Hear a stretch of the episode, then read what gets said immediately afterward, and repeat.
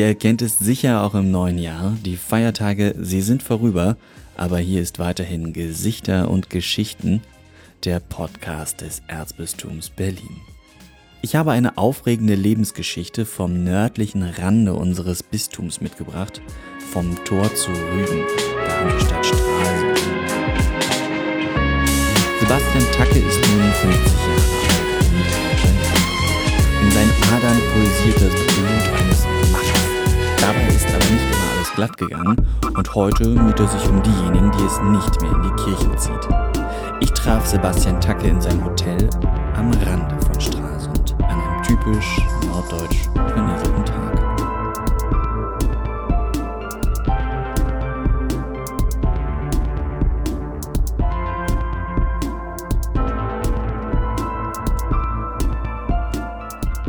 Wir sind ähm, in der altehrwürdigen Hansestadt Stralsund. Stralsund ist seit 10 oder 15 Jahren ähm, UNESCO-Welterbestadt. Das heißt, wir haben eine wunderschöne Backstein-Gotik-Stadt mit vielen tollen touristischen ähm, Attraktionen und Möglichkeiten. Stralsund wird ja auch gerne genannt das Tor zur Insel Rügen, weil wer nach Rügen möchte, muss quasi entweder durch Stralsund durch oder an Stralsund vorbei.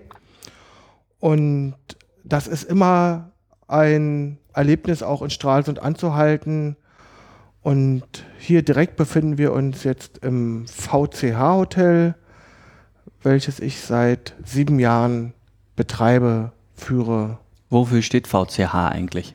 Der VCH ist der Verband christlicher Hoteliers in Deutschland. Ah. Der Verband hat ähm, circa 60 Hotels ähm, in Deutschland, die alle selbstständig sind, aber eben in dieser Kooperation äh, zusammenwirken.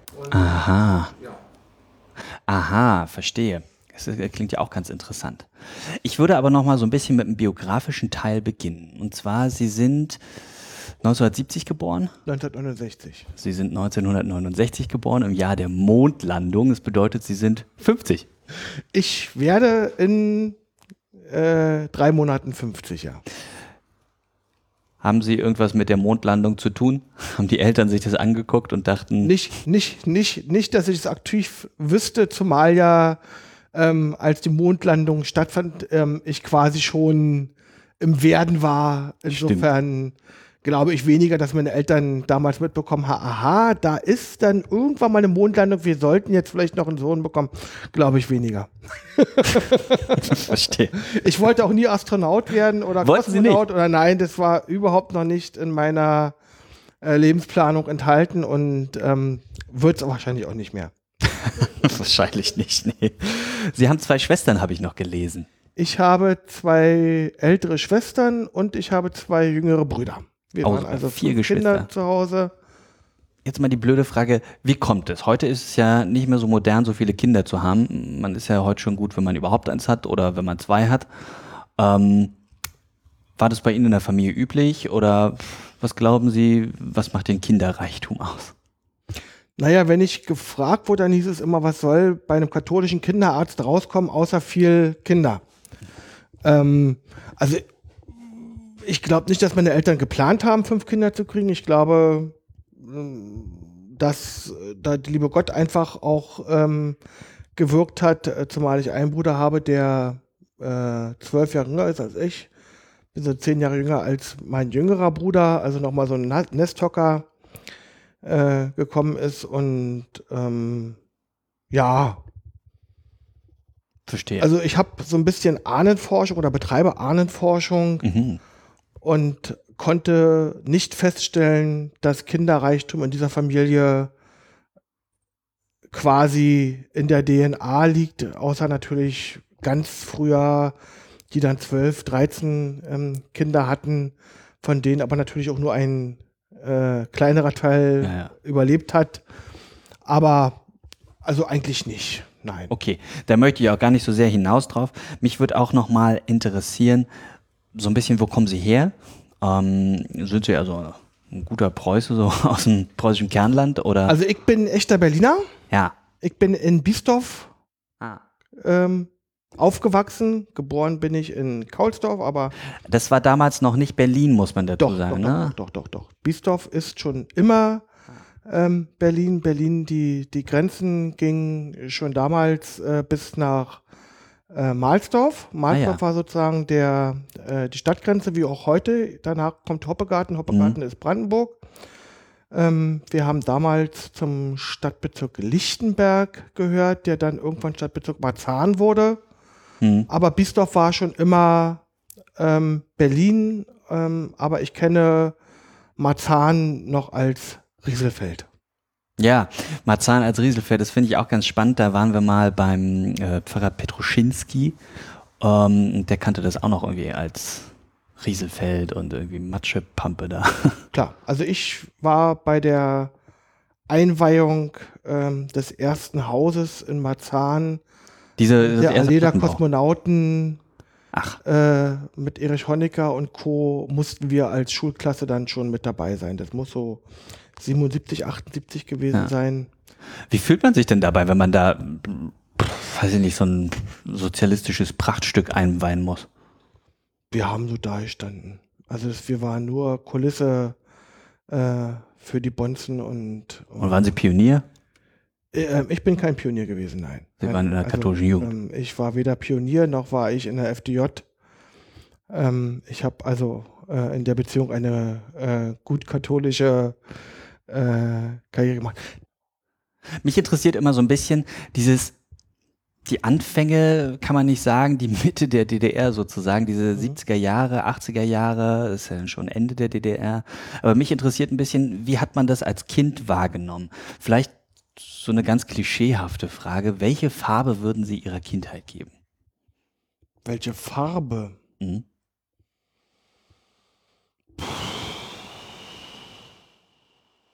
Blau. Ich mag Blau gerne. Hm. Warum, weiß ich nicht.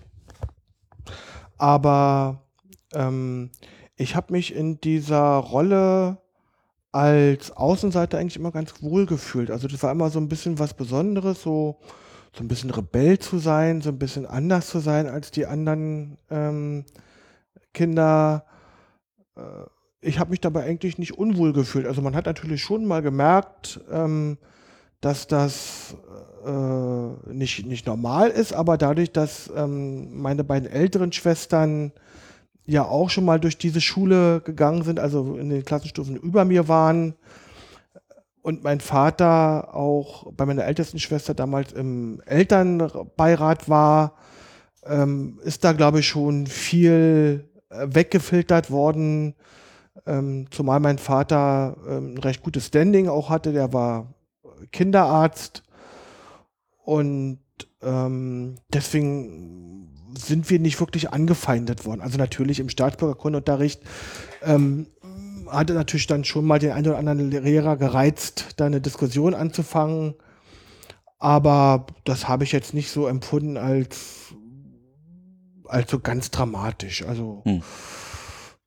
Sie haben gesagt, diese Außenseiterrolle, das hat Mhm. Ihnen Spaß gemacht. Ja, Kann man das so ja, sagen? ja, ja, ja. Ne, wenn Was- alle anderen mit ihrem FDJ-Hemd rumlaufen mussten und ähm, ich hatte das dann bewusst nicht an oder alle sind zur Jugendweihe gegangen. Ähm, wir sind dann also im Kino The Juice damals. Ähm, wir waren auch eingeladen dazu, also wir waren in der Klasse mehrere, die nicht in der FDJ waren. Ah, Und wir waren dann auch dabei und der ganze Saal da in diesen blauen, hässlichen Hemden und wir dann Da ganz bewusst in unserem Zivil. Ähm, das hat dann, war schon okay. aber Sie mussten dann zu diesem Jugendweihetermin mit dazukommen? Nein, nein, nein, nein, nein, nein, nein. Das war freiwillig. Also, dass wir dann zu der Jugendweihe der Klasse mit dazugegangen sind, das war dann quasi Zaungast. Zaungast zugucken, ähm, wie die da vorne ihr komisches Gelöbnis gesprochen haben. Fand es damals schon immer, ich habe mich immer an diesem Wort Weihe so ein bisschen aufgehängt, weil mm, die wurden ja nicht geweiht, das war ja alles andere, nur keine Weihe in dem Fall, aber Können Sie nochmal die Bedeutung von der Jugendweihe für die, das klingt jetzt blöd, wenn ich das so sage, aber für die DDR-Jugend so ein bisschen darlegen? Welche Rolle hat die Jugendweihe im Leben eines jungen DDR-Bürgers gespielt? ähm, ähm, Alkohol, Hm. Geschenke, Party. Mehr nicht. Also das war ein willkommener Anlass äh, für eine Familienfeier. Die meisten durften zur Jugendweihe das erste Mal ähm, Alkohol trinken, das auch gerne mal exzessiv. Hm. Und es gab eine Menge Geschenke und es gab viel Geld. Und das war, glaube ich, für 98,7 Prozent äh, der Teilnehmer das Entscheidende. Ich glaube nicht, dass da irgendjemand irgendeinen Stolz oder irgendwas empfunden hat, sondern das wurde halt so mitgenommen, wie es heute auch mitgenommen wird. Ähm, ich glaube auch nicht, dass heute da irgendjemand ähm, jetzt der Meinung ist, ab morgen bin ich erwachsen. War es bei Ihnen anders, als Sie dann die Firmung empfangen haben? Ja, für mich war die Firmung äh, in der Tat ähm, ein erhebendes Erlebnis und ich weiß auch, dass ich mit wackeligen Knien ähm, da vorne hingegangen bin und ähm, gefilmt wurde ich damals von äh, Kardinal Meissner und ich hatte mir einen sehr ungewöhnlichen Firmennamen ausgesucht. Ähm, Erzähle ich gleich. Mein Vater war noch vor Mauerbau schon befreundet mit einem Benediktinerpater aus Neresheim, Pater Beda. Und Pater Beda kam ähm, regelmäßig so einmal im Jahr nach Berlin, weil er dort ähm, in Regina Märtyrum Hm. an irgendeiner Tagung teilgenommen hat und kam dann immer nach Ostberlin und hat uns besucht. Und der hat mich tief beeindruckt. Also das Mhm. war ein hochcharismatischer und unglaublich sympathischer äh, Mann. Und quasi ihm zu Ehren habe ich dann den Namen, Firmennamen Beda Venerabilis. Was heißt das übersetzt? Venerabilis? Das ist der Nachname von dem heiligen Beda. Also der, der, der heilige Beda Venerabilis, so heißt der. Ich wüsste nicht mal mehr die Geschichte von dem. Irgendwie hunderte Jahre alt. Aber als der Meister mich dann fragte nach dem Firmennamen, blieb natürlich nicht aus, dass er danach fragte, mich armes, zitterndes Bürschlein da vorne, wie bist du denn auf diesen Namen gekommen? Boah, und dann muss ich da vorne sitzend oder kniend ihm da erzählen und dann kam er mit seiner Pranke und haute mir so auf die Schulter ich wurde immer kleiner. In welcher Kirche wurden Sie gefirmt? Ich bin gefirmt worden in Maria Königin des Friedens in Biesdorf. In Biesdorf, genau, ja. Und jetzt würde ich mal so einen kleinen zeitlichen Sprung quasi machen. Ne? Also Jugendweihe, wie alt ist man da? 12, 13? Nee, 15. Ach so, alt schon. Das war okay. so neunte Klasse rum. Muss natürlich die Frage anstellen. Firmung, wie alt ist man da? Auch so. Also das 13, ist so 14. zeitlich in etwa, ähm, war das so achte, neunte Klasse. Das war zeitlich so relativ dicht beieinander. Ja, genau. Und dann haben Sie die 10. Klasse abgeschlossen. Das war dann, war das die Polytechnische Oberschule? Richtig. Die POS Otto Ja. Nagel in Biesdorf. Und das war ja eigentlich so der normale Weg, den man so in der DDR besch beschritten hat. Ne? Richtig, genau. Man hat irgendwie, heute würde man sagen, Realschule gemacht, Genau. mittlere Reife und Abitur, sagt man immer, konnte man dann nur machen, wenn man ausgewählt wurde. Richtig. Ist- Aber ich war auch ähm, in der Schule viel zu faul, um irgendwo auch nur ansatzweise in die Nähe ähm, des Abiturs zu kommen. Meine beiden Schwestern waren da also deutlich fleißiger als ich. Die sind beide mit der, weiß nicht, achte, neunte Klasse damals in die Theresienschule gekommen. Ähm, was ja damals die einzige katholische Mädchenschule äh, in der ganzen DDR war. Ähm, die haben da also ihr Abitur irgendwie mit 1,0 abgeschlossen. Das war bei der Theresienschule nicht unüblich. Und ähm, für mich kam das Abitur aber nie in Frage. Sie sind mir so ein handwerklicher Typ, so ein hemdsärmlicher. Weiß ich nicht, nee, handwerklich nicht, aber ich bin von einer ausgeprägten Faulheit äh, äh, gequält oder gezeichnet, wie es ja offensichtlich doch mehreren in dem Alter so geht, dass man also wenig Lust hat, sich mit diesen Dingen zu beschäftigen. Ich bin durch die Schule okay durchgekommen. Ich habe dann zum Schluss, weiß ich, äh, einen Abschluss, der war so 2,3, 2,4, keine Ahnung. Ja, heute würde man sagen, das ist schlecht, damals war das normal. Damals war das normal. Völlig in Ähm, Ordnung. Da war ich so im Mittelfeld der Klasse. Also Ja, Bei so, bei so einem Vater, der dann aber auch Oberarzt war, würde man ja erwarten, der Junge muss Medizin studieren, mhm. mach mal ein gutes Abi, Mhm. damit, äh, weiß ich nicht, an der HU hat man wahrscheinlich da studiert, mach mal Medizin Mhm. und stapf mal in meine Fußstapfen rein und dann werd was ordentliches. Was haben Sie gemacht? Also die Erwartung seitens meiner Eltern habe ich so nicht gespürt.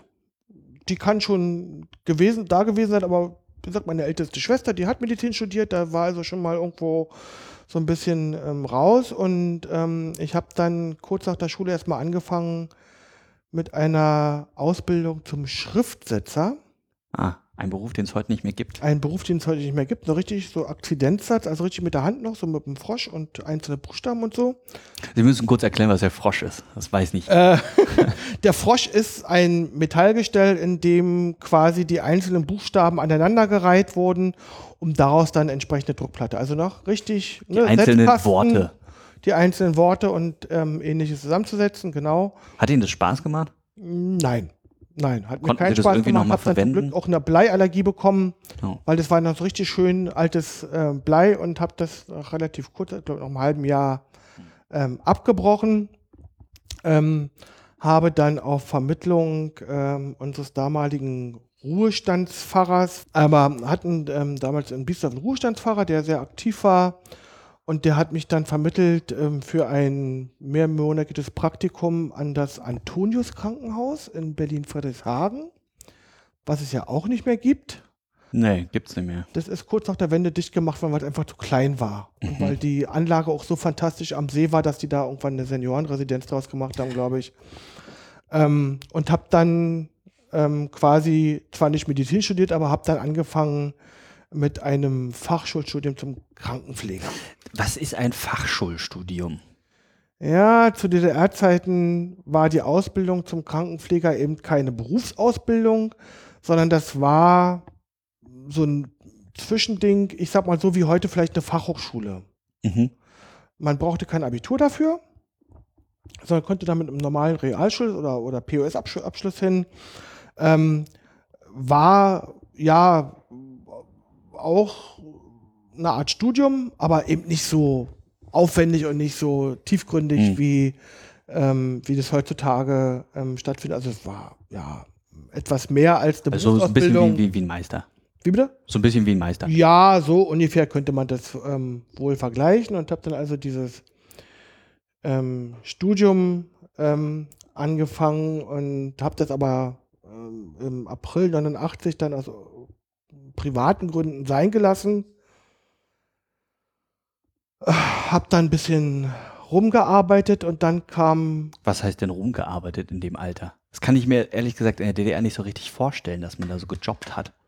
Mm, Doch, also ich bin dann bei der Deutschen Post gelandet als Briefzusteller.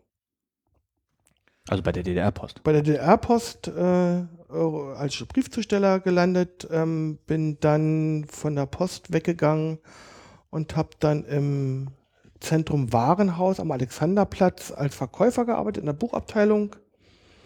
Und dann kam die Wende. Also während ich dort am Alexanderplatz war, kam die Wende. Hat Ihnen dieses Zentrum Warenhaus, heute ist da die Galeria Kaufhof drin, Genau. ne? ähm, in der Buchabteilung, nun würde man einem Buchverkäufer vielleicht nachsagen, dass er besonders intellektuell ist oder sich über bestimmte Dinge Gedanken macht. Nö, Nö, nö. sie haben da einfach nur verdient. War einfach nur gucken, welche Bücher taugen als Bückware. äh, Bückware, auch noch so ein Wort. Müssen Sie einmal, müssen Sie einmal erklären. Naja, zu der Zeiten ähm, gab es natürlich Bücher, die für äh, manch einen ähm, interessant waren und die vielleicht auch nicht so ganz Mainstream waren ähm, oder die sehr selten waren und die hat man dann in eine Schublade gepackt und die wurden dann nur rausgeholt, wenn speziell mal jemand nachgefragt hat oder wenn man wusste, da wartet jemand auf genau dieses Buch. Hm. Dann hat man das zur Seite gelegt und hat es dann feierlich rausgeholt und hat, bitteschön. Und dann ist so ein 10-Markschein mit über den Tisch gewandert. Ja, ja. Nicht so Naja. häufig war mehr, dann waren dann mehr so Gefallen, die man Ja. für Leute aus der Familie oder so im Umfeld getan hat. Das finde ich ganz interessant. Äh, an fast allen Gesprächen, die ich in diesem Format führe, nämlich dieses es war nicht so einfach, überhaupt irgendwas in der DDR zu kriegen. Das stellt man sich ja heute alles nicht mehr vor. Und man hört es zwar mal, so, ja, da, die hatten ja nichts, aber wenn man das von jemandem hört, der das dann auch noch erzählt, finde ich das sehr beeindruckend. Ich finde immer noch sehr interessant, wie Steinke damals erzählt hat, dass jedes Gemeindemitglied für den Bau eines Gemeindehauses losgehen musste und auf seine eigene Karte ein Sack Zement pro Jahr gekriegt hat. Und diesen Sack Zement haben sie dann für die Kirche verwendet. Das war dann aber schon deutlich vor meiner Zeit. Also ich war ja in Biesdorf dabei, als äh, die neue Kir Kirche gebaut wurde, mhm. äh, Maria Königin des Friedens. Ich kenne also noch die alte kleine Kapelle, in der ähm, ich auch getauft wurde und in der ich auch viele Gottesdienste erlebt habe. Und diese neue Kirche wurde dann über mit Westgeld gebaut. Genau, auch so eine Sache, genau. Aber das kann man, das kann man sich heute alles nicht mehr so richtig vorstellen. Das muss kann man, man sich nicht. Das nein. muss man den jungen Leuten, wie ich also, bin. Ähm, es, gab Teil, es gab Zeiten, da musste man Toilettenpapier bunkern, weil es ähm, Toilettenpapier rar war. Es gab ähm, viele lange Zeiten, äh, wo man Raufasertapete, äh, und die war damals wirklich noch rau, also das war ne, grob gekörnt, nicht bekommen hat, wo man also dann gegangen ist und wenn man dann gerade wieder Raufasertapete bekommen hat, hat man die einfach gekauft, ob man die braucht oder nicht. Weil sie war ja dann da und man konnte sie irgendwann gebrauchen. Und man hat auf Vorrat gekauft. Man hat auf Vorrat gekauft. Ne? Also wir hatten in Biesdorf ein Haus und wir hatten einen großen Keller, da konnte man also auch ähm, auf Vorrat durchaus Dinge ähm, einlagern. Und ähm, also man hat die Dinge nicht gekauft, wenn man sie brauchte, sondern wenn man sie bekommen hat für den Fall, dass man sie irgendwann braucht. Mhm.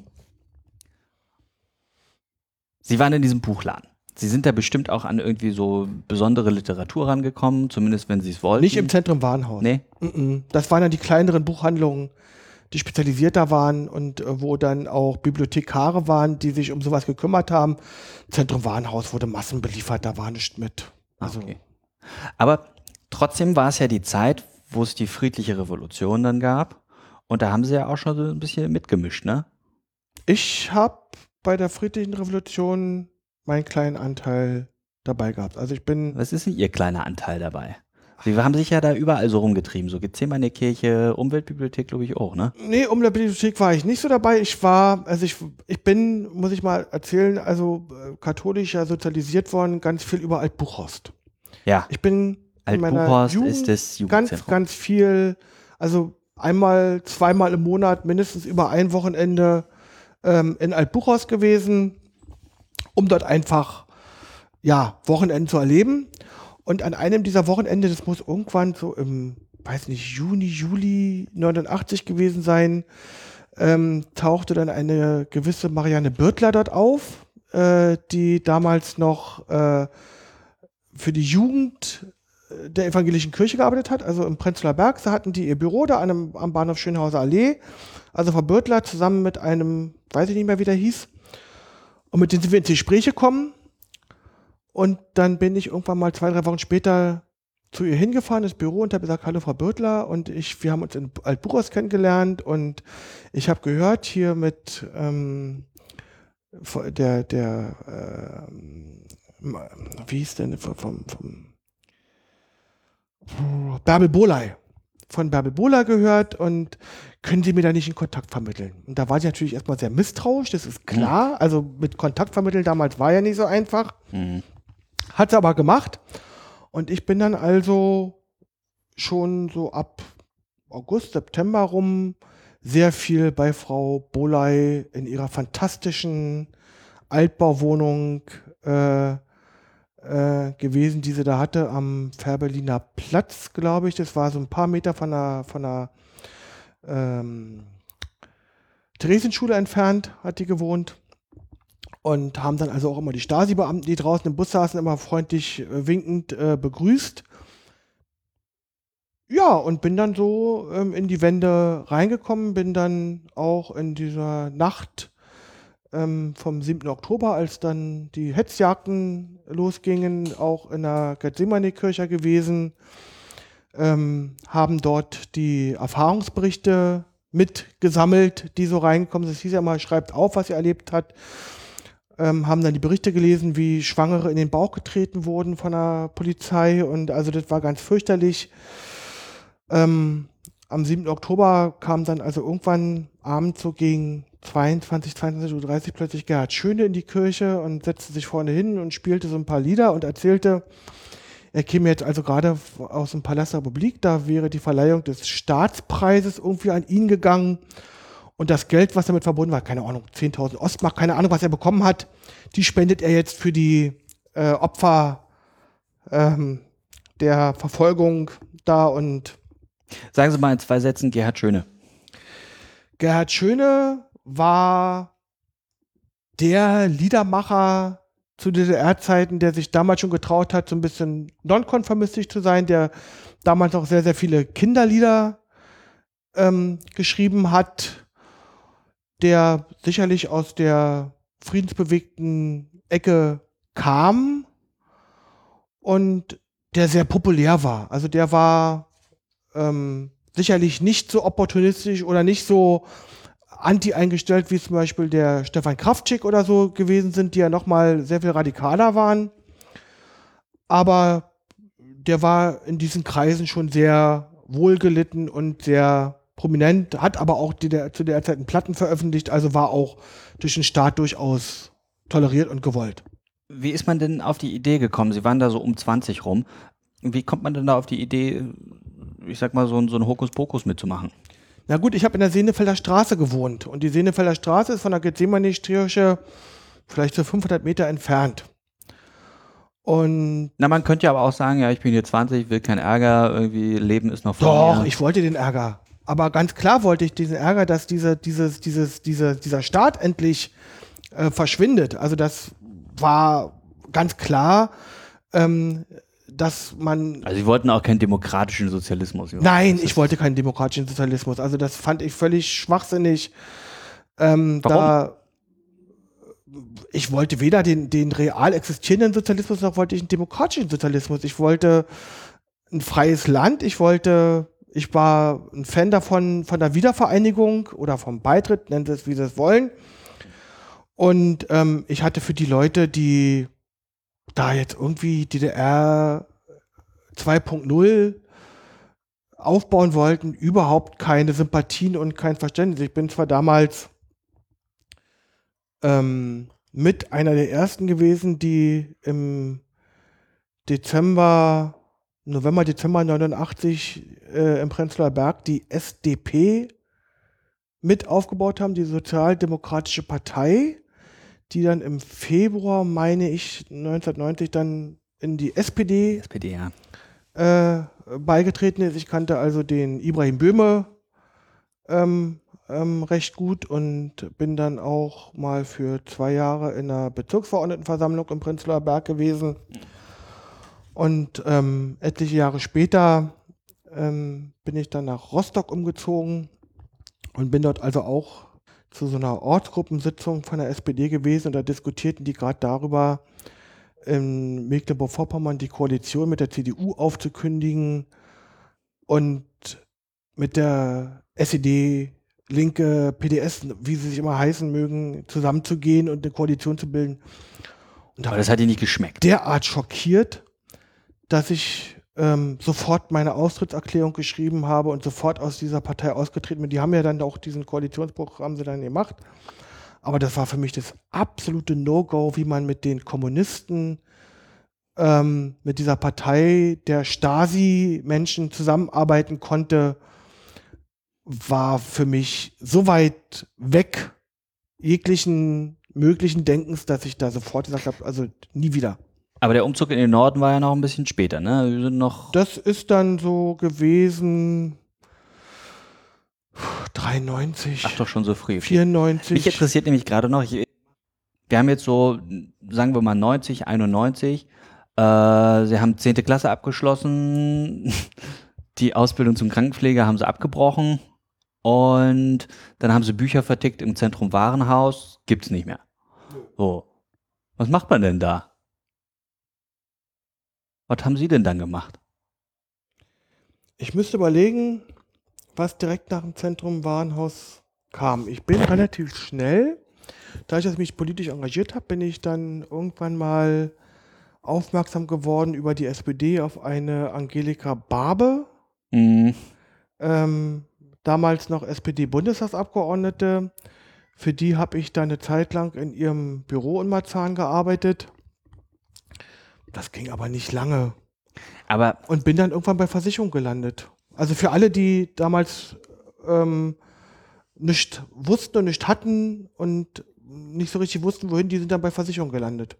Und habe dann viele Jahre lang für verschiedene Versicherungsgesellschaften für Äh. viele sind ja Versicherungen im Osten auch so ein bisschen der, der, der, das Feindbild gewesen, ne? weil die bei der. Treuhand mitgemischt haben was haben die mitgemischt? und bei der Treuhand mitgemischt haben und Das habe ich so nicht. Also ich habe damals ge- angefangen zu arbeiten für die ARAG Rechtsschutzversicherung. Ja. Und wir waren damals auch echte Treppenterrier. Ne? Also wir sind unten ins Haus rein und oben wieder raus und hatten drei Verträge verkloppt. Ja.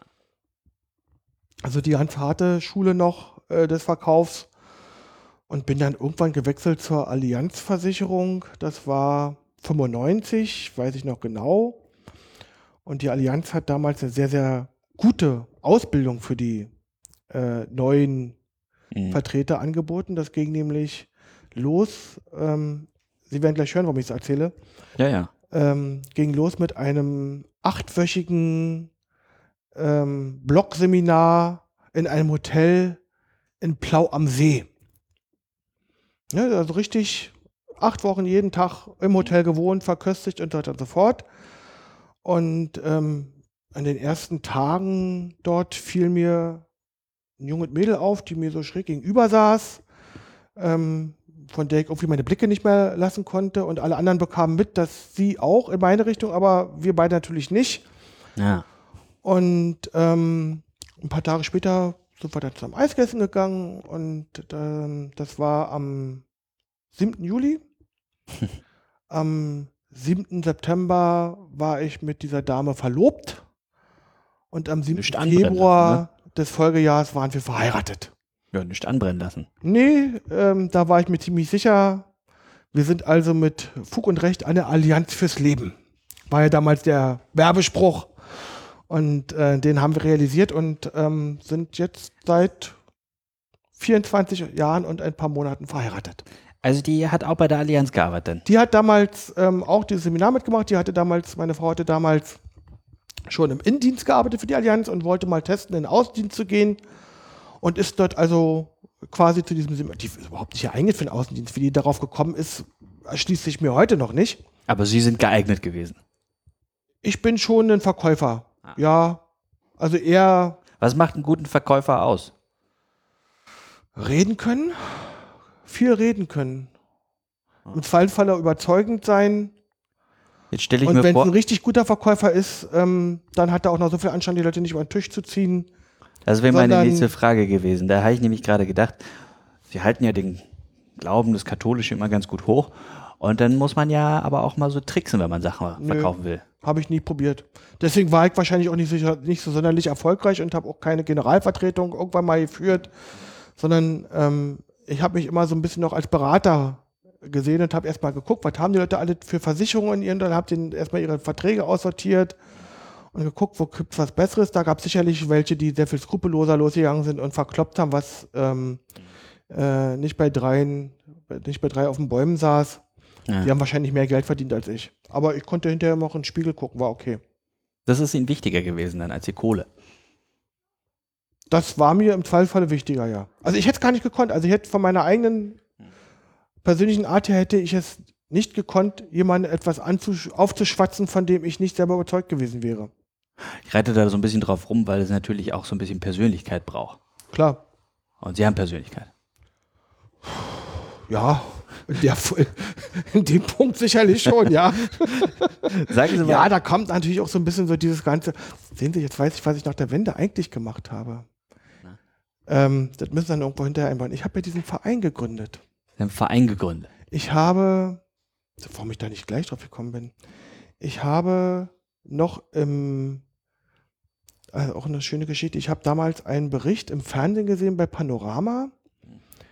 Ähm, da ging es um die äh, gesundheitliche Belastung von Kindern aus dem damaligen Chemiedreieck Leipzig-Halle-Bitterfeld, Leipzig, Sachsen, also was es da so gab äh, mit den Chemiewerken und so.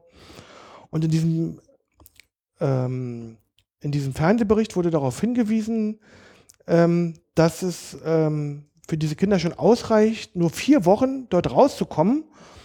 Und dann würde das schon eine deutliche Verbesserung ihrer Gesundheit bedeuten. Mhm.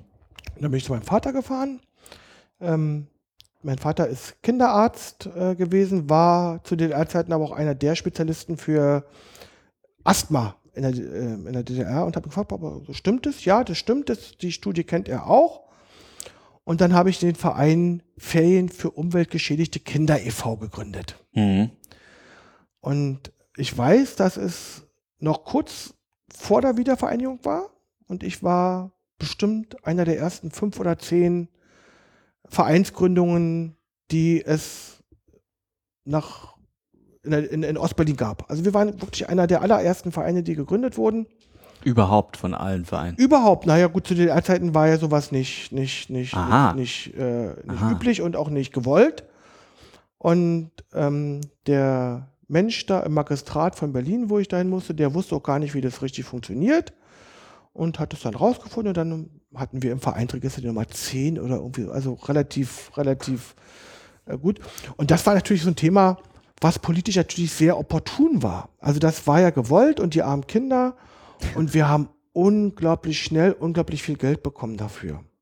Also wir haben wirklich ganze Schulklassen. Der Verein jetzt. Der Verein, ja. ja, Wir haben ganze Schulklassen genommen und haben die mit dem Bus an die Ostsee gefahren und haben die in alte ähm, Landschulheime und Pionierlager und so verfrachtet und dann haben die dort vier Wochen lang richtig Ferien gehabt, hatten ihre Lehrer dabei, die haben sie ein bisschen unterrichtet nebenbei. Und ähm, das war eine Geschichte, die richtig klasse war. Und dann werde ich nie vergessen, wie ich irgendwann im Dezember 90 hatte also damals das Konto vom Verein bei der Deutschen Bank und ähm, bin dann zum Bahnhof zugefahren, zur Bank und habe mir einen Kontoauszug geholt und hatte von einem Tag auf den anderen eine Million D-Mark mehr auf dem Konto als den Tag davor. Ja, Und- okay. Ich wusste nicht, wo das Geld herkommt. Es war da. Sie selber hatten eine Million auf dem Konto Wir hatten als Verein, als Verein. als Verein plötzlich ohne Ankündigung, ohne irgendwelche zu beantragen, eine Million äh, D-Mark mehr auf dem Konto als vorher. Wir hatten schon damals ganz gut Geld. Mhm. Und viele Jahre später stellte sich dann raus, ähm, wurde es also, also aufgearbeitet, dass äh, bei der Auflösung des DDR-Finanzministeriums Mhm. ähm, die DDR-Beamten dort Gelder hatten, die sie dem Westen nicht geben wollten. Und die haben sie ja mit dem Gießkannenprinzip an Vereine überwiesen, die sich für würdig hielten. Und wir Aha. waren ja damals, wie gesagt, nicht so ganz ähm, unbekannt und haben dann von denen, mussten dann also irgendwann mal die Verwendung des Geldes nachweisen, ja. Aber ich sag mal so, wäre ich moralisch nicht so gefestigt und hätte mir das Geld auf mein eigenes Konto überwiesen und wäre damit in die Karibik abgehauen, ähm, hätte das wahrscheinlich nie zu irgendwelchen Konsequenzen geführt. So lief's damals. Irre, wa? So lief es. Das lief so nach der Wende. Ich bin ein bisschen sprachlos.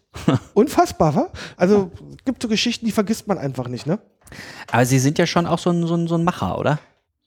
Sie sagen, Verein Nummer 10 gegründet. Mhm. Dann Versicherungsverkäufer, Makler, Verkäufer. Versicherungsverkäufer geworden im Außendienst, haben die Treppen gemacht. Mhm. Äh, dann meinen sie, äh, also heute haben sie ein Hotel. Äh, Kommt man da mal an so einen Punkt, wo man denkt, jetzt ist irgendwie ein bisschen überdreht, man braucht mal eine Pause?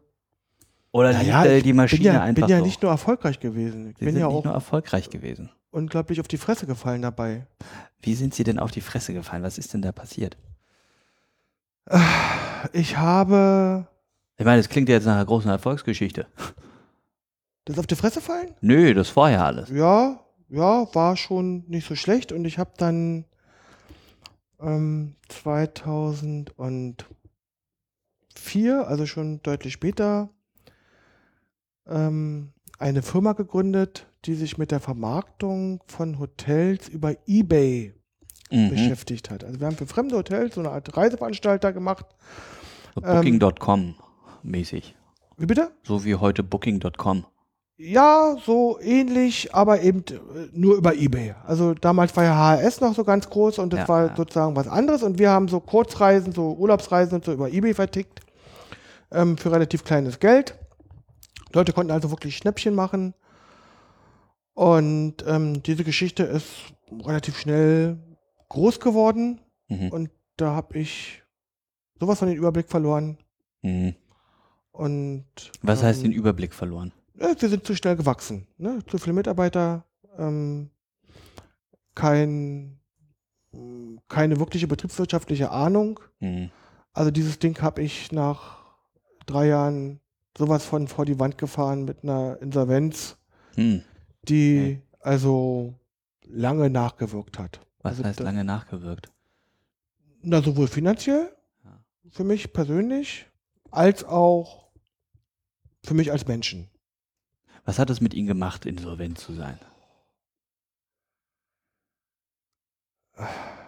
hat mich erschüttert bis, bis ins Tiefste. Also das ist, ähm, wir haben damals schon, also bevor äh, das so von war, haben wir schon angefangen, selber, also mit meinen Mitarbeitern Hotels zu betreiben. Ach, auch noch.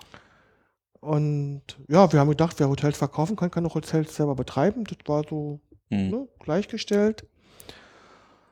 Und ähm, hatten zu dem Zeitpunkt der Insolvenz, waren also zwei Firmen, die am selben Tag, weil sie miteinander verbunden waren, Insolvenz anmelden mussten und hatten zu dem Zeitpunkt vier Hotels im Bestand. Mhm. Und ähm, hatte dann aber Glück, hatte einen relativ guten Insolvenzverwalter, Hm. der quasi mir erlaubt hat, zwei Hotels weiter zu betreiben. Gesellschaftlich, gesellschaftsrechtlich ging das. Also Mhm. muss man jetzt ja, ja, nicht weiter nicht ähm, ausbauen, ähm, sodass ich zwar ähm, in dem äh, mit zehn Etagen unterkellerten Haus tief gefallen bin, aber nur in die achte Etage und nicht in die zehnte, Hm. nach unten. Ich musste mich quasi von einem Tag auf den anderen, alles das, was bis dahin Mitarbeiter gemacht haben, musste ich alles alleine machen. Hm. Ähm, bin aber dadurch nicht dazu gekommen, zum Alkoholiker zu werden. Ne? Also was Männer ja so gerne dann machen, dass sie dann sich komplett gehen lassen und ähm, dann anfangen Wir haben wieder die Ärmel hochgekrempelt. Ich musste, ich musste in der Minute, in dem Moment die Ärmel hochkrempeln. Ich musste halt ja, eine Frau und ähm, zwei Kinder äh, gehabt. Ich hatte Mitarbeiter, die irgendwie davon ausgegangen sind, dass das irgendwie jetzt irgendwie weitergeht. hm. Und Ging es denn ähm, dann weiter? Ich weiß auch damals, dass ich viel in der Kirche äh, gesessen habe und geheult habe und dem Gott gesagt, tu mir einen Gefallen, sag mir, was du mir damit sagen willst. Also ich weiß ja, ich habe Scheiße, ich habe Fehler gemacht, aber Gott, sag mir, was willst du mir jetzt damit sagen? ja. Und habe versucht, und das ist, glaube ich, eine von meinen positiveren Charaktereigenschaften, ich versuche in jedem, aus jedem Scheißhaufen noch, noch Bonbons zu machen. Und ähm, habe dann einfach, ja, die Ärmel hochgekrempelt und hab, bin wieder aufgestanden. Da ist der heilige Sebastian so ein bisschen mein, mein, mein Vorbild Vorbild, ja. ne? der ja auch quasi schon tot war, ähm, dann wieder hochgepäppelt. Gut, er hat sich dann nochmal erschlagen lassen, war, muss man nicht ein zweites Mal haben.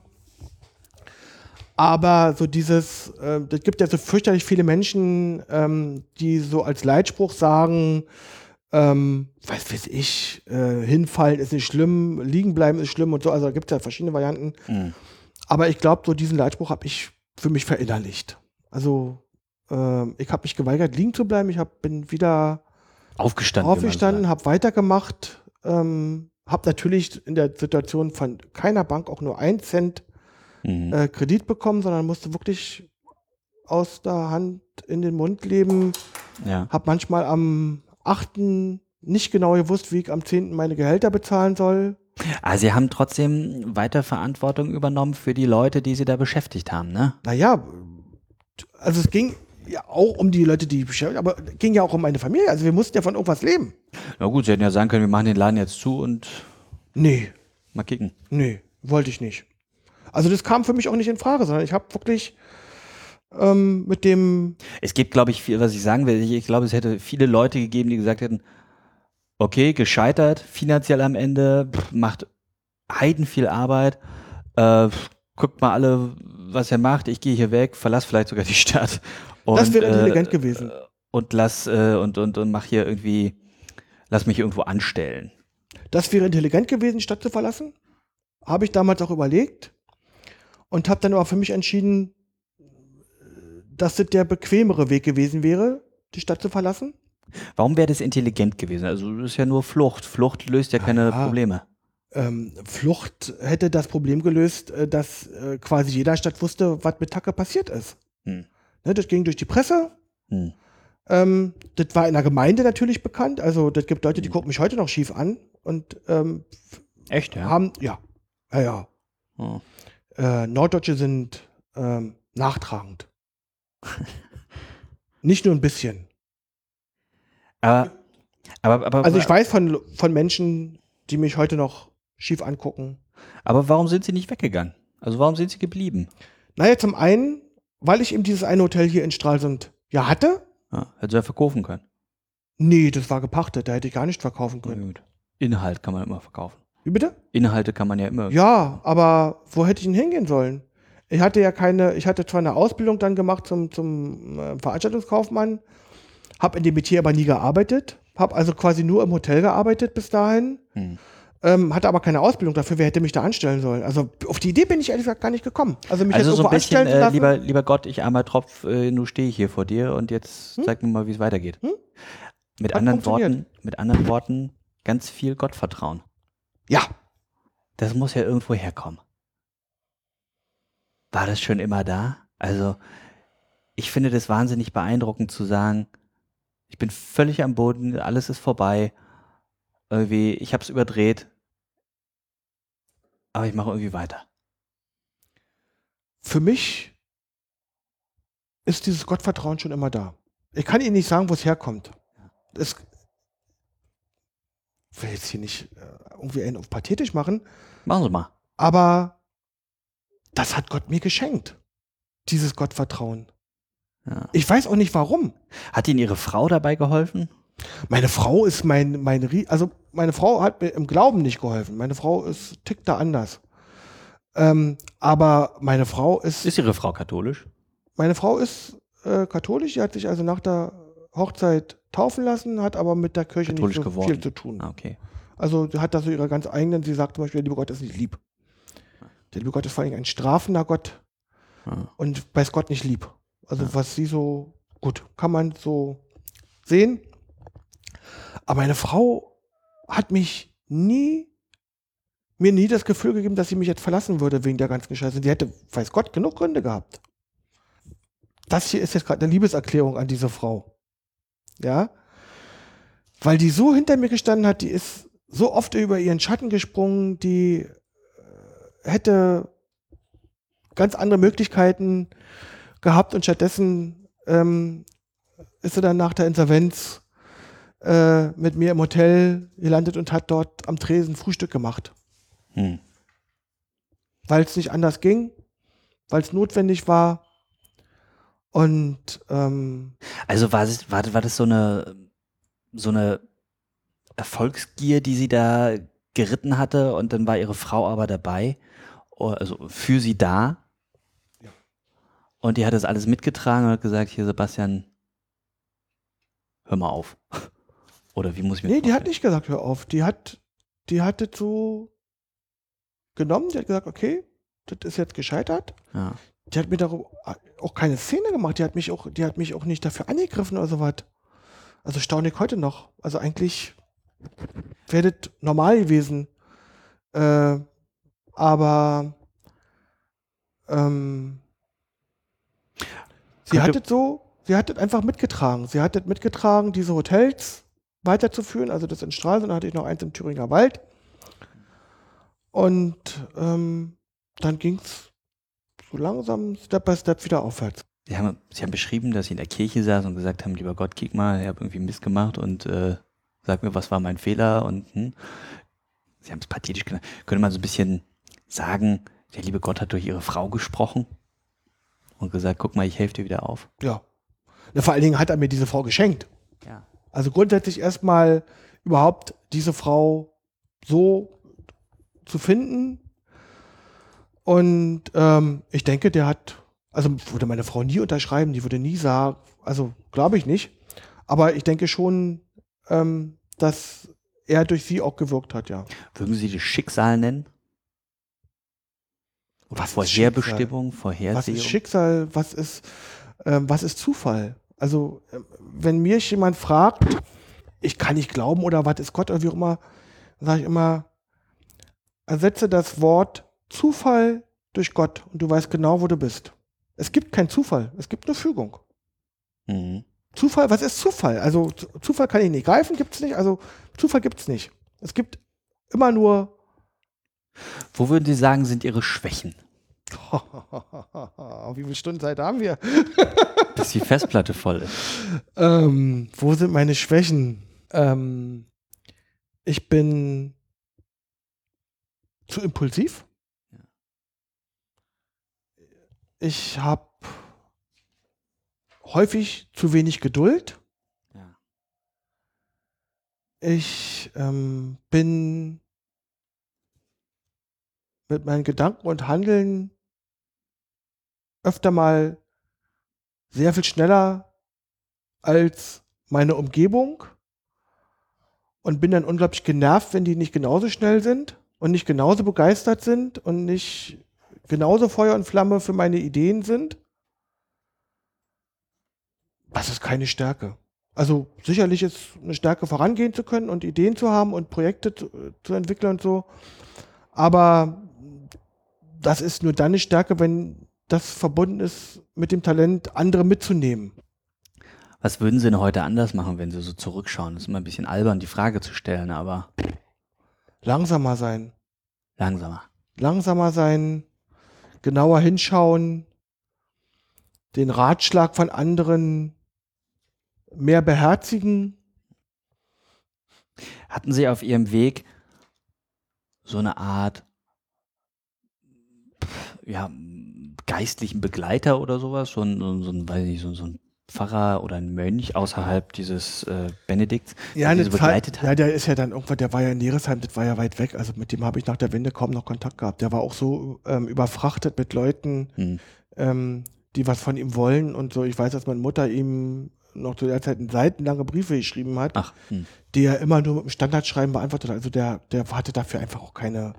Ja, ich hatte, ähm, war nach der Wende äh, lange Jahre relativ eng äh, mit dem Pfarrer Frederischowitsch, der auch ähm, meine Frau getauft hat, der für meinen Sohn Taufpate dann geworden ist, der uns auch getraut hat. Aber es ist ein bisschen eingeschlafen. Hm. Also das hat sich dann irgendwann. Aber würden Sie sagen, das war so ein, Der war schon über lange Zeit äh, ein Begleiter? ein Begleiter, ja. Ja.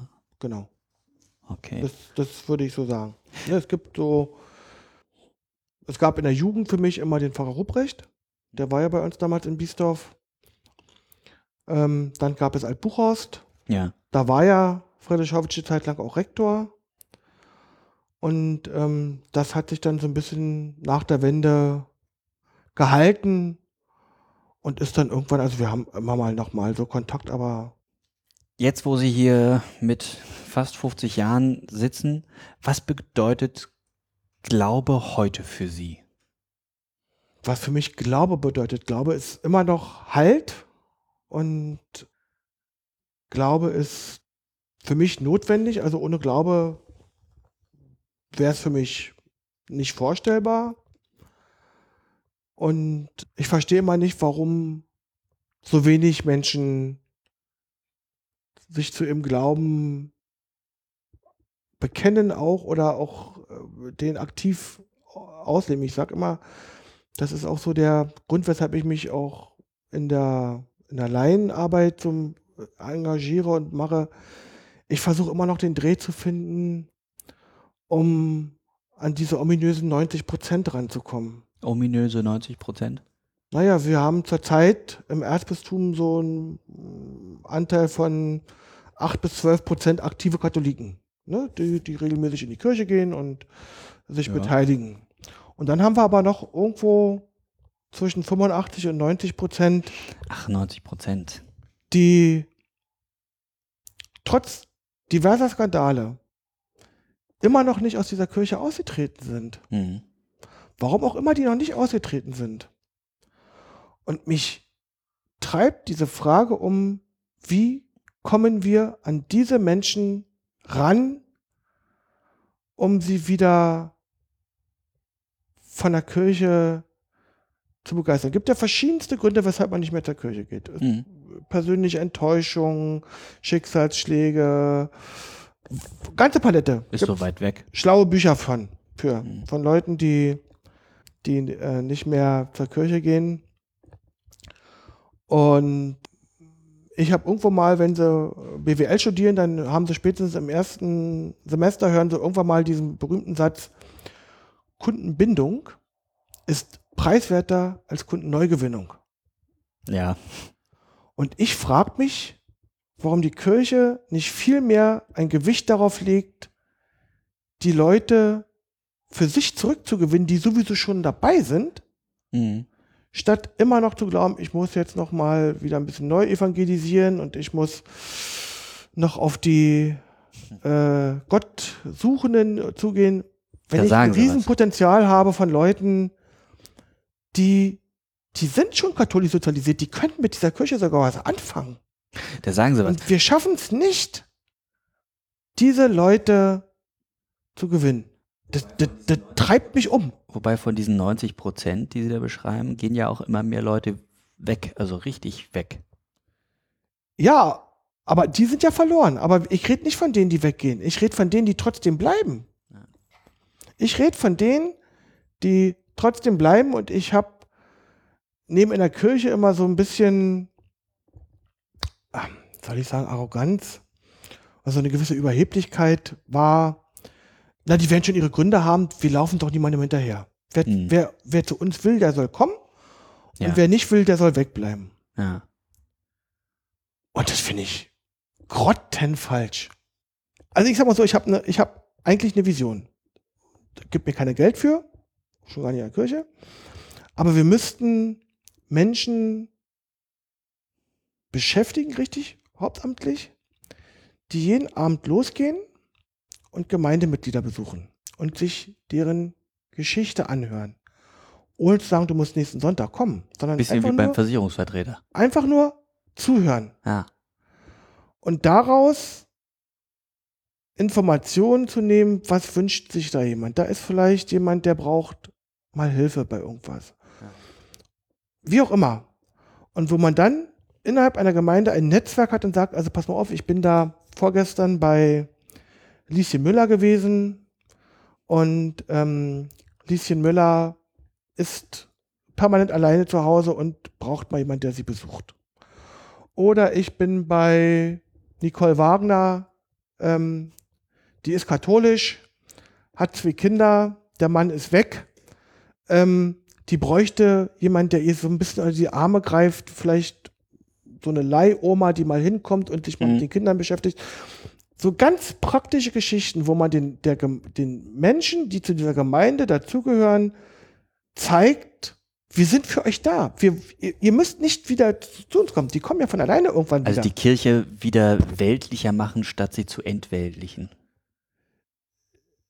den Gemeindemitgliedern das Gefühl zu geben, dass da eine Gemeinde ist, die sich um sie kümmert, Ja. Kümmerer werden. Ja. Das finde ich äh, eine Geschichte, die, die ich unglaublich wichtig finden würde. Ja. Ähm, ich stelle mir nur vor, da, da taucht jetzt jemand bei jemandem zu Hause auf und da gibt es ein gutes Gespräch. Derjenige erzählte doch sofort weiter. Der geht zu seiner Nachbarin oder zu seinem Freund. Ich stell dir mal vor, da war heute jemand von der Kirche bei mir. Die haben nicht mal eine Bibel da gelassen, sondern die haben einfach mit mir geredet. Ja. Was für ein, was für ein Effekt das eigentlich hervorrufen könnte, Mhm. ähm, wenn. Aber das ist, wie gesagt, einfach nur sagen, von meinen spinnerten Ideen, von denen ich mir vorstellen könnte. Würden Sie sagen, sowas, sowas könnte ein Treibstoff für Sie sein, dass, dass Sie sowas antreibt, so eine Ideen vielleicht auch wieder umsetzen zu können? Das, das, na, ob ich das selber umsetze, weiß ich nicht. Also ich könnte mir vorstellen, sowas zu organisieren, dass es umgesetzt wird. Also sind wir wieder beim Macher, deshalb frage ich. Ja, ja, ja, ja, ja, ja, ja. Ähm, aber ich habe schon so viele Ideen gehabt, von denen ich dachte, auch innerhalb der Kirche, die könnte man umsetzen. Ja. Und man findet aber für solche, ich sag jetzt mal, spinnerte Ideen immer so fürchterlich wenige Leute, die man davon begeistern kann oder die Sachen mitmachen. Die, die sowieso schon engagiert sind, die haben so viel um die Ohren. Sagen Sie mal in, sagen wir mal fünf Sätzen, was läuft schief? Vielleicht mal auf unser Bistum bezogen. Was läuft schief in unserem Bistum? Nicht, was läuft schief in der Kirche, sondern mal so ein bisschen konkreter. Durch, durch, durch, meinen, äh, durch meine Mitarbeiter im, im Diözesanrat und im Vorstand vom Diözesanrat kriege ich ja doch inzwischen so ein bisschen mehr mit Hm. als ähm, sonst. Und ich glaube, dass viel zu sehr akademisch gedacht wird. Hm. Im, im, im EBO oder sonst wo überwiegen die Akademiker. Alle mit einem oder viele mit einem abgeschlossenen volltheologischen Studium total super. Die wissen total viel. Aber ich glaube, dass so diese, diese Graswurzelarbeit, wie ich ihn beschrieben habe, die geht mir so ein bisschen ähm, dabei ähm, verloren. Ich hätte gerne mehr Menschen, die ganz praktisch. Da sind wir schon wieder im Lösungsansatz. Will, will Ja, aber das ist ja im Umkehrschluss auch das, ähm, was ich, ich, ich glaube, wir haben zurzeit im Erzbistum eine unglaublich engagierte Führung. Ich mag Erzbischof Koch Hm. gerne. Ich mag fast noch ein bisschen lieber äh, Pater Manfred. Das sind Wer? tolle Pater Manfred. der, der Generalvikar. Ähm, das sind Leute, die anpacken, die, die Ideen haben, die auch bereit sind, Dinge zu verändern. Und deswegen tue ich mich jetzt so schwer zu sagen, was läuft im Erzbistum falsch, weil es ist bestimmt viel falsch gelaufen, aber ich glaube, dass zurzeit viel in die, Richt in die richtige Richtung bewegt wird und angestoßen wird. Nur das, was ich meine, was gut wäre, das, das fehlt mir zurzeit noch so ein bisschen. Aber ich meine, ich bin ja nicht allein selig, Mann. Also ich habe bestimmt auch nicht die Patentlösung. Es gibt niemanden, der eine Patentlösung hat. Sind Sie mit sich selber glücklich, so wie es jetzt gerade ist? Also sind vielleicht sind Sie in Ihrem Leben gerade glücklich? Was ist Glück? Das frage ich Sie ja gerade. Sind Sie glücklich? Glückliches Sein ist ja eine sehr individuelle Sache. Es gibt zurzeit viele Tage, an denen ich glücklich bin. Ah, Also nach vielen, vielen Jahren, in denen ich ja wieder auch Aufbauarbeit leisten musste, auch was jetzt die, die, die berufliche Existenz angeht, bin ich zurzeit mit dem, was ich hier habe, sehr zufrieden. Das Hotel läuft so gut. Ähm, Sie haben wieder ein Hotel. das hatten wir vorhin schon, ne? Ich würde trotzdem noch mal kurz haben. Ja. Also Sie haben wieder ein Hotel. Ja, ja, ich habe ja hab seit, seit äh, sieben Jahren jetzt dieses Hotel hier in Stralsund, das äh, nach mancherlei ähm, Wolten und Kehren, die man so hat mit so einem Haus, Hm. jetzt so seit zwei, drei Jahren richtig gut läuft. Ich bin zufrieden. Ich kann mir das erlauben, mich aus dem tagesaktuellen Geschäft so ein bisschen rauszuziehen Mhm. Ähm, und mich so verrückten Hobbys wie eben den Diözesanrat äh, zu widmen, was mir viel Spaß macht. Ist auch eine Form von Glück, oder? Ja, ja, ja, das ist für mich eine Form von Glück. Ähm, aber ich bin niemand, der sich jetzt stundenlang hinsetzt und ähm, sich an die Ostsee setzt und jetzt die Stille genießt, sondern mich, ich habe immer so einen inneren Drang, Und äh, Feuer, Hummeln im Hintern. Hummeln im Hintern, genau. Das ist genau das richtige Wort. Ähm, weil ich immer noch gerne ein bisschen gestalten möchte und ähm, Ideen einbringen möchte und ähm, dabei immer noch manchmal einen Schritt zu schnell bin, aber das zumindest inzwischen mal für mich selber dann auch realisiere und dann auch versuche, wieder einen Schritt zurückzugehen und zu gucken, dass andere mitkommen. Ich habe noch gesehen, Sie sind Mitglied im Bund katholischer Unternehmer. Ja. Was ist denn das? Das sagt ja der Name schon. das ist äh, ein altehrwürdiger Verband von Unternehmern, die eben katholisch sind, die sich ähm, ähm, zusammensetzen und ähm, gelegentlich dann auch darüber philosophieren, wie ist jetzt eigentlich, was unterscheidet einen katholischen Unternehmer von einem XY. Was unterscheidet einen katholischen Unternehmer von einem normalen Unternehmer? Tja, wenn ich jetzt wüsste. Also ich glaube schon, ähm, dass wenn man äh, mit einem äh, christlichen Verständnis an Unternehmertum rangeht, dass man vielleicht ähm, etwas nachhaltiger ähm, unterwegs ist, Mhm. ähm, dass man sein, seine Mitarbeiter vielleicht etwas menschlicher äh, und fairer behandelt, als es in anderen Unternehmen, wobei ich nicht sagen will, dass es nicht andere Unternehmer gibt, die nicht an Gott glauben, die, ihre Leute auch fair behandeln. Ähm, aber das sind für mich so Dinge, die einen guten äh, Unternehmer oder auch einen guten katholischen Unternehmer ausmachen, ähm, dass er immer mal wieder im Hinterkopf hat, was ist eigentlich der Kern äh, unserer Lehre, was ist unser nächster, Mhm. äh, bin ich bereit von dem Erfolg, den ich unternehmerisch habe, ein bisschen Geld abzugeben, um es für äh, Leute zu geben, die, die nicht so viel haben. Wie lange sind Sie schon Mitglied dieser katholischen Unternehmer? Wie lange sind Sie katholischer Unternehmer? Oh Gott, wie lange bin ich mit dem BKU? Mit Unterbrechungen. Ich war zwischendurch, bin zwischendurch ausgetreten.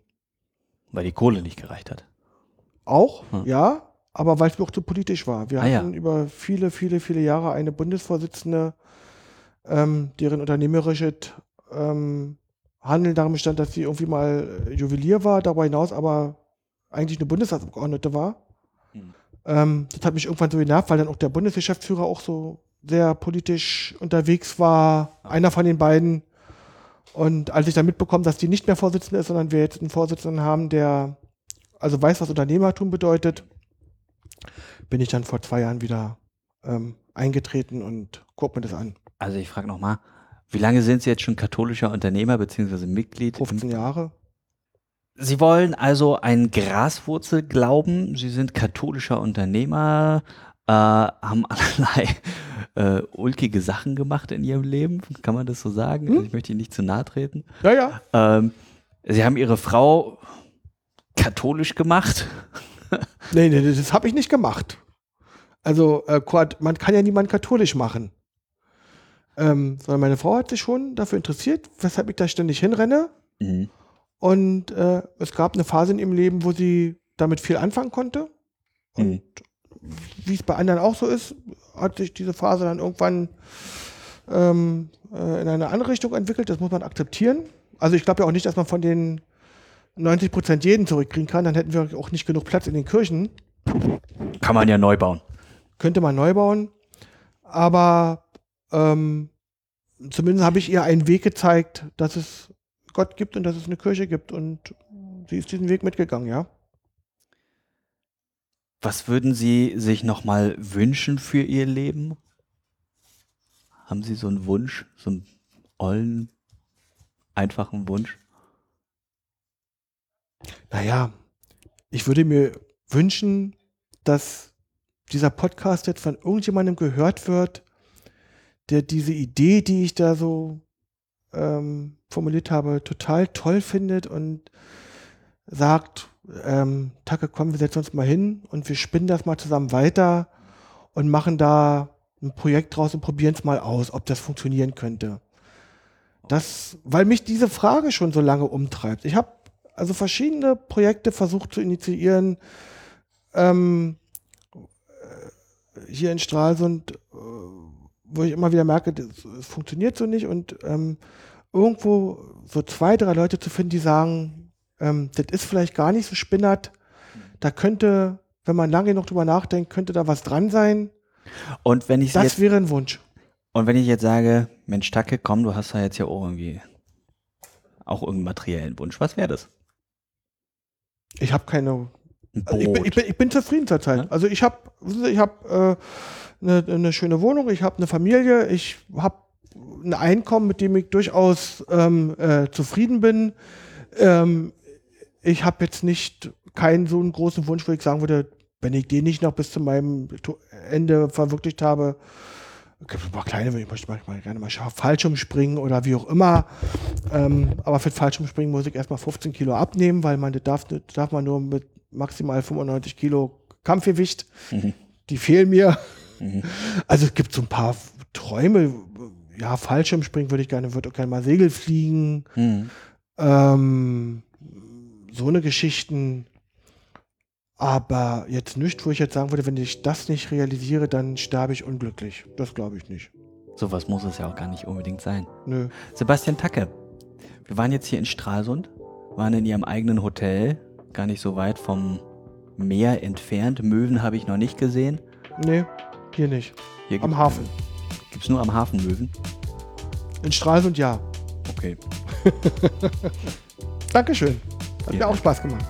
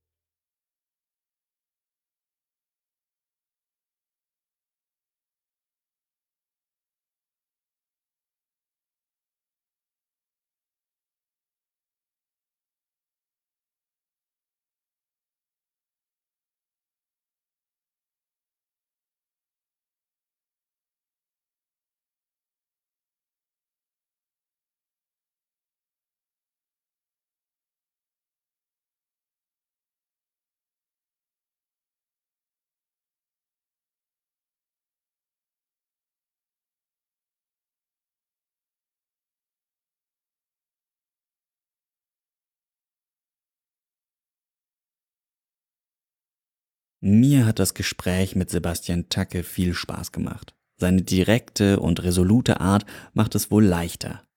Ich bin gespannt, wie ihr das empfunden habt und ob ihr mehr davon oder doch lieber tiefe Gespräche mit Geistlichen haben wollt. Schreibt es uns an presse.erzbistumberlin.de oder über die sozialen Medien Twitter, Facebook, Instagram, jeweils Erzbistum Berlin. Startet gut in dieses neue Jahr, euer Patrick Pehl.